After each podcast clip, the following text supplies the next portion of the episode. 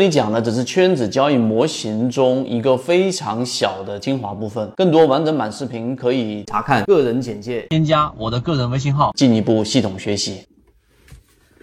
压力在交易过程当中是一个很重要的因素。今天我们用三分钟给大家去讲一讲，在近期当中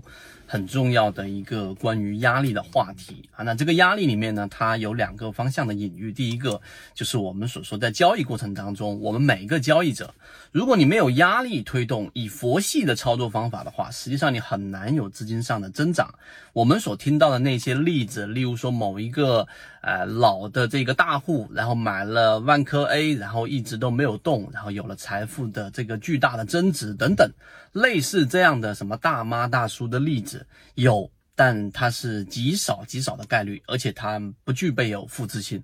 所以这是第一种。我们在交易过程当中一定要有一定的压力。那近期大盘的这个调整，如我们七月份所预期，并且近期我们也告知给大家，这一波市场已经达到了一个这个超跌的接近超跌的区域，因为超跌是百分之七，而十一回来之后，市场跌了百分之四左右，所以这个区域当中已经有了一定的确定性。这是第一个，在压力过程当中，你要感受到压力，并且呢，要从这个压力当中去寻找更适合自己的交易模式。这种环境不是什么时候都有的啊，这是第一个。第二个，在交易技巧实战过程当中的压力也非常重要。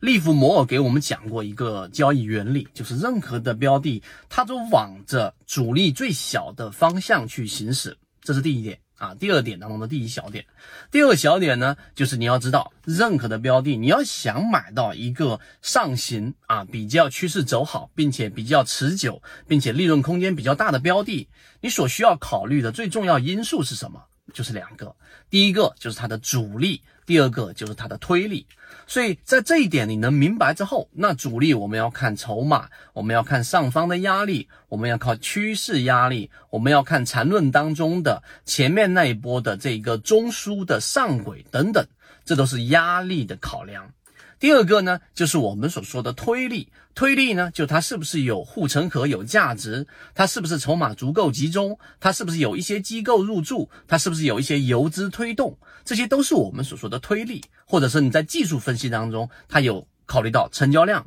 它有考虑到我们所说的这个呃相关的这种推力的信号指标，成交量也好，换手率也好，活跃资金也好，这些都是考虑推力的，所以。到了第三点，我们要告诉给大家的是，实际上在我们一直推崇的圈子当中所讲的交易模式可复制的超跌盈利模型，有一个一直在用的比喻，就是皮球下水。就当一个皮球压到水面以下的时候，这个时候在水下它会有很大的浮力在不断的去推着这个球，所以当你把这个。压球下去的力一旦撤掉之后，球就会快速的这一个由于浮力然后上行，并且呢不仅仅是到水面，甚至会弹出水面。所以这个过程当中是由什么造成的？还是刚才我们说那个词叫做压力。所以当一个标的出现超跌的时候，出现恐慌所导致跌到非理性区域的时候，这个时候的这一种反弹修复跟上涨，实际上是无量的反弹。所以我们在金鱼报九实战过程当中给大家演示了，在上一个交易日里面，市场出现了接近跌停板，对吧？前一个交易日里面，它已经出现了跌停板，达到了负乖离率百分之二十六，蓝色区域恐慌区域。那么这种情况之下呢，实际上我们在进化岛当中给大家提到了，这个时候在模型当中是一个底仓或者说是极小仓位去感受市场超跌盈利模式的一个位置。于是呢，昨天出现了百分之。七左右的上涨，今天又出现了百分之三左右的上涨，百分之十以上的利润，在这短短的三个交易日里面就出现了极高的确定性，所以这是对于压力一个很重要的影响。所以在我上述的内容之后，大家就应该能够知道，我们所讲的交易模型，它是成系统，并且是有框架，而且可复制的，而不是我们所说的那种稍纵即逝的追涨的这一种非常态模式。这个就是我们在讲的压力，所以你看极小的时间当中，我们压缩了很多内容，于是你在脑脑中就会去形成一个系统，然后哪个地方有缺少、有不理解，然后在圈子当中我们有相应的内容去进行补充。希望今天我们讲的这个压力话题对你来说，这个有所启发，并且我们认为这一个视频非常的有价值，可以认真的重复多听几遍，然后不断去完善。好，今天讲这么多，和你一起终身进化。